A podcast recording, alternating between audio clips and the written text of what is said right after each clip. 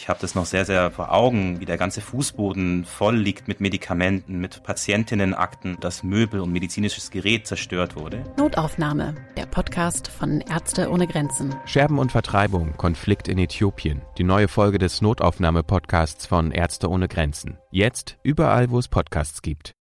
Ich bin mir ziemlich sicher, dass man schnell dazu übergehen wird, dass doppelt geimpfte einkaufen gehen können ohne Test, dass sie rausgehen können, dass sie zum Friseur gehen können. Beim Wort Ministerpräsidentenkonferenz zucken die meisten von uns wahrscheinlich direkt so ein bisschen zusammen. In letzter Zeit ging es da im Endeffekt ja immer um zusätzliche Maßnahmen und gute Nachrichten wurden da eher selten verkündet. Gestern ging es aber tatsächlich mal wieder um Öffnung bzw. um die Frage, welche Lockerungen soll es für Geimpfte geben. Was da beschlossen wurde oder auch nicht, da sprechen wir jetzt drüber hier im Aufwacher. Rheinische Post Aufwacher. News aus NRW und dem Rest der Welt. Am 27. April mit Benjamin Meyer. Hallo zusammen. In NRW haben mittlerweile 4,3 Millionen Menschen ihre Erstimpfung bekommen. 1,2 Millionen, also knapp 7 Prozent, sind sogar schon vollständig geimpft. Und weil das mit dem Impfen jetzt ja doch so nach und nach schneller vorangeht, geht es seit ein paar Tagen um die Frage, welche Einschränkungen können oder sollen eigentlich für geimpfte Personen aufgehoben werden. Unter anderem darum ging es gestern bei der Konferenz der Bundesregierung unter Ministerpräsidentinnen und Ministerpräsidenten und meine Kollegin Kerstin Münstermann hat das Ganze für uns beobachtet. Hallo Kerstin. Hallo aus Berlin. Fangen wir mal mit einer der wichtigsten Fragen an, wenn es um Lockerungen für Geimpfte geht, nämlich die Frage, sind Geimpfte noch ansteckend? Wie ist denn da jetzt der aktuelle Stand? Gab es da gestern konkrete Aussagen? Ja, da hat die Kanzlerin etwas zugesagt und zwar äh, hat sie sich auf das Robert Koch Institut bezogen und danach sind zweifach geimpfte 14 Tage nach der zweiten Impfung nicht mehr ansteckend. Dann geht von ihnen einfach keine Gefahr mehr aus. Sie sind also nicht mehr Überträger und gefährden damit äh, keine anderen Menschen. Das ist so der Stand der Dinge. Deswegen wollte man ja eigentlich auch sich darüber unterhalten, ob künftig Geimpfte äh, wieder ja, Rechte zurückbekommen, weiß ich gar nicht, ob man das sagen darf. Also einfach ihre normalen Rechte wieder wahrnehmen können. Aber da ist man gestern noch zu keiner Einigung gekommen. Was wurde denn jetzt gestern konkret besprochen? Also wenn es bei dem Thema keinen Beschluss gab, wie sind die denn aus dem Treffen rausgegangen? Merkel hat das eine äh, Hoffnungs-MPK, eine Ministerpräsidentenkonferenz der Hoffnung genannt. Also einig wurde man sich, und das ist auch schon ein Teilerfolg, würde ich sagen, bei der Frage nach der Impfpriorisierung. Ob man die aufhebt, ob man die beibehält. Und da wurde ganz klar gesagt, also Ende Mai strebt man an, diese Priorisierung aufzuheben, damit dann ab Juni, spätestens im Juni, so hat es die Kanzlerin gesagt, äh, die Menschen, alle, die ein Impfangebot wollen, geimpft werden können. Das heißt noch nicht, dass jeder sofort einen Termin hat, aber sozusagen, man muss nicht mehr gucken, bin ich in Impfgruppe 1, 2 oder 3, sondern kann zu seinem Hausarzt gehen oder auch in ein Impfzentrum und sagen, ich hätte jetzt gerne eine Impfung. Wie schätzt du das denn ein? Also macht der Schritt für dich zum jetzigen Zeitpunkt Sinn? Aus meiner Sicht macht das auf jeden Fall Sinn, denn es ist ja ehrlicherweise schon so, dadurch, dass es in den Ländern unterschiedlich gehandhabt wurde mit Einladungssystem oder mit Anmeldungssystem, dadurch, dass es schon immer äh, auch Ausnahmen gab, etwa für Kontaktpersonen von Pflegebedürftigen, ähm, gab es immer Möglichkeiten, sich sozusagen an dieser offiziellen Reihenfolge nicht vorbei äh, zu impfen zu lassen, aber doch sozusagen auf seinem Recht zu bestehen und das auch einzufordern.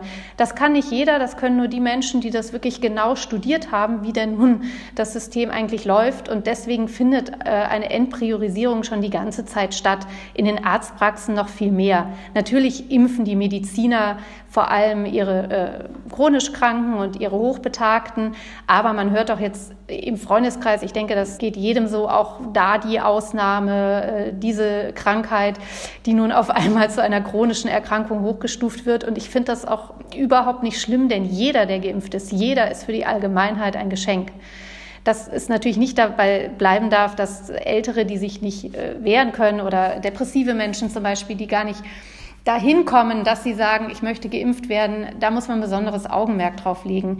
Aber dass jetzt so genug Impfstoff da sein wird im Laufe des Mai, dass man da sagt, so, und ab jetzt gilt einfach jeder, der möchte, darf, das finde ich vollkommen in Ordnung und hilft auch ein bisschen diese Bürokratie, die ja uns doch in den letzten Monaten ganz schön das Leben schwer gemacht hat, zu beenden. Da scheint es dann ja also wirklich voranzugehen. Ähm, Gab es jetzt auch nochmal eine konkrete Aussage, wann dann wirklich alle durchgeimpft sein könnten? Also, dass man sich um einen Termin bemühen kann, heißt ja nicht, dass man auch direkt einen kriegt.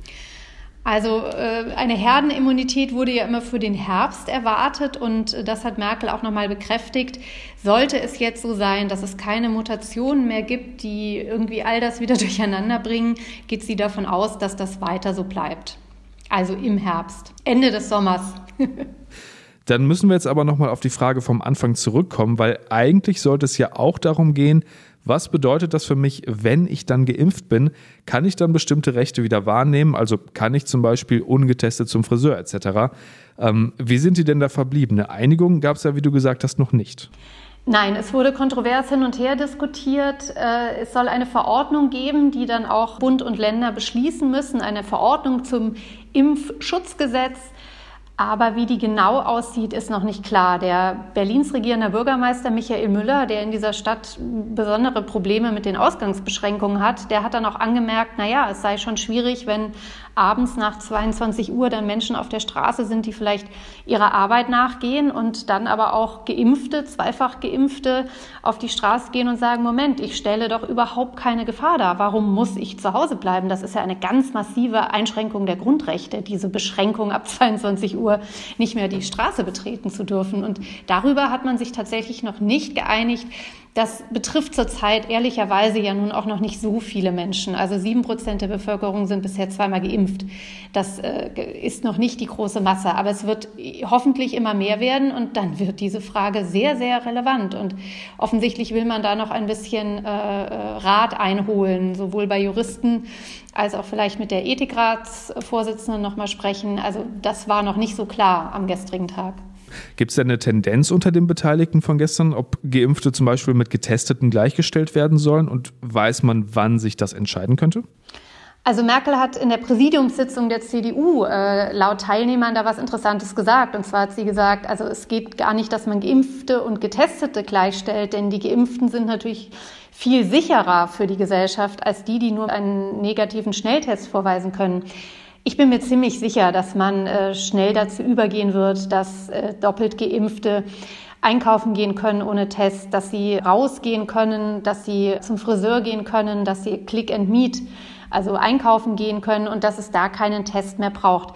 Was es nicht geben wird, wenn ich es richtig gestern verstanden habe, auch aus dem, was der bayerische Ministerpräsident Markus Söder gesagt hat, wenn ich doppelt geimpft bin, kann ich keinen Anspruch daraus ableiten, etwa, dass man für mich das Schwimmbad aufmacht oder dass man für mich die Außengastronomie öffnet.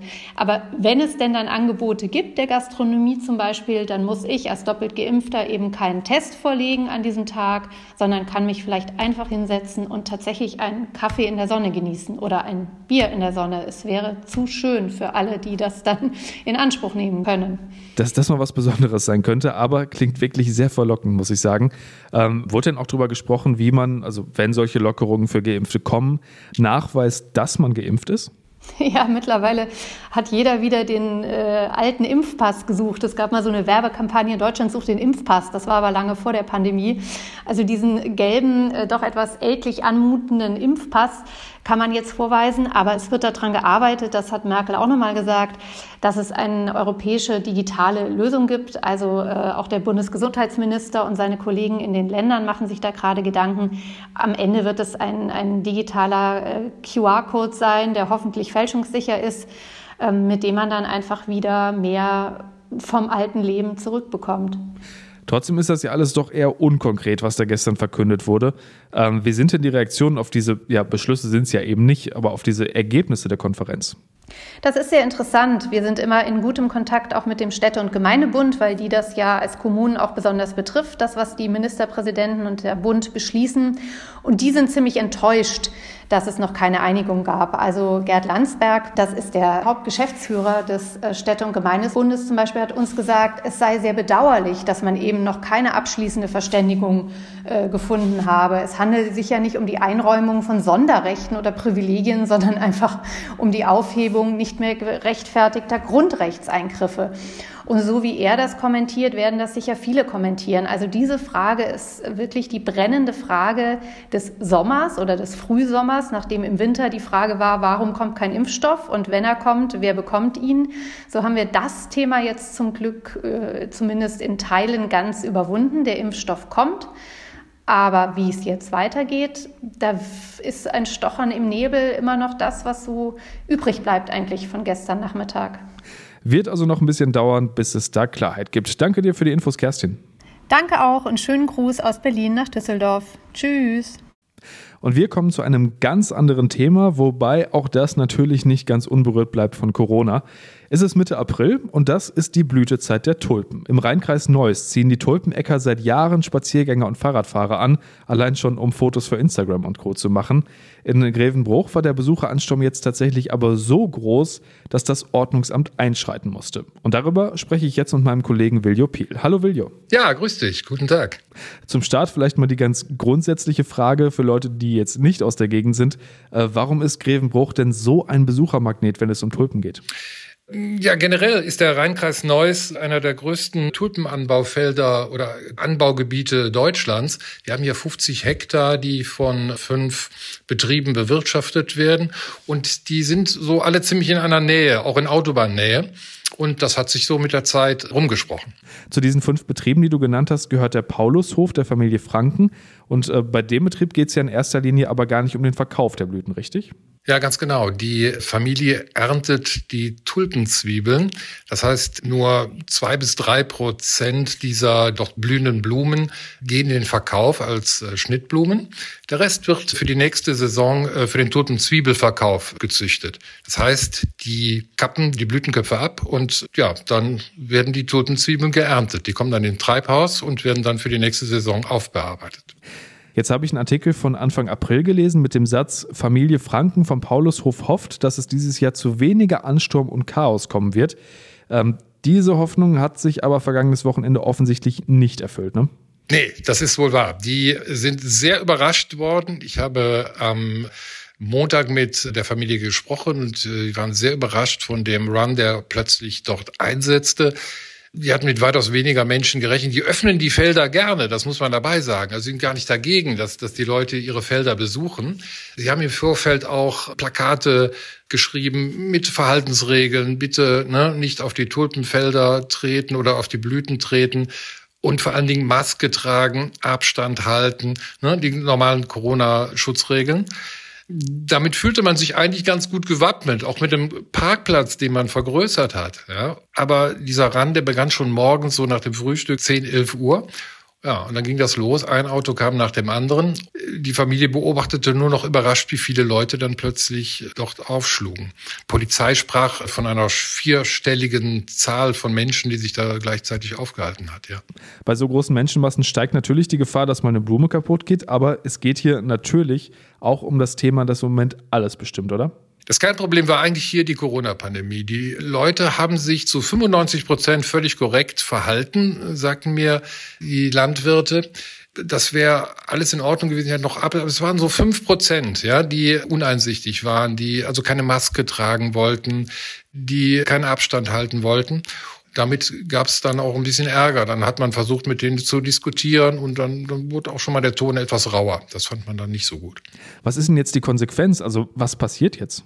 Die Konsequenz ist, Ordnungsamt und Polizei, aber in erster Linie Ordnungsamt, haben am Sonntag Nachmittag die Felder geschlossen. Die dürfen auch äh, momentan nicht betreten werden. Die Konsequenz ist jetzt eigentlich, dass die Familie ihre Tulpen früher köpft als geplant, etwas früher, das macht jetzt nicht viel aus. Das heißt, dass die Farbenpracht jetzt mit den Tagen verschwindet, also bis, zum, bis zur nächsten Woche. Und ich gehe mal davon aus, dass bis zum nächsten Wochenende wohl keine Farbenpracht mehr auf diesen äh, Feldern herrschen wird. Geköpft klingt echt brutal. Danke dir, Viljo, für das kleine Tulpengespräch. Alles klar. Tschüss. Und das wird heute noch wichtig. Die NRW-Landesregierung und das Rheinische Revier wollen heute den Revierpakt 2030 schließen.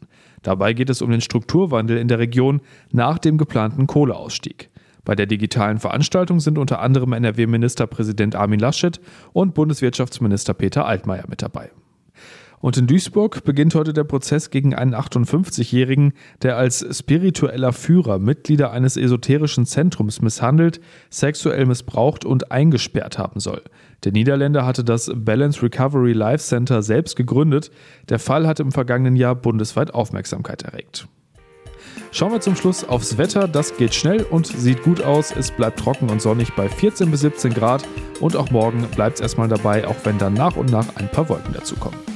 Das war der Aufwacher am 27. April 2021. Habt einen schönen sonnigen Tag und bleibt gesund. Mehr Nachrichten aus NRW gibt's jederzeit auf RP Online. rp-online.de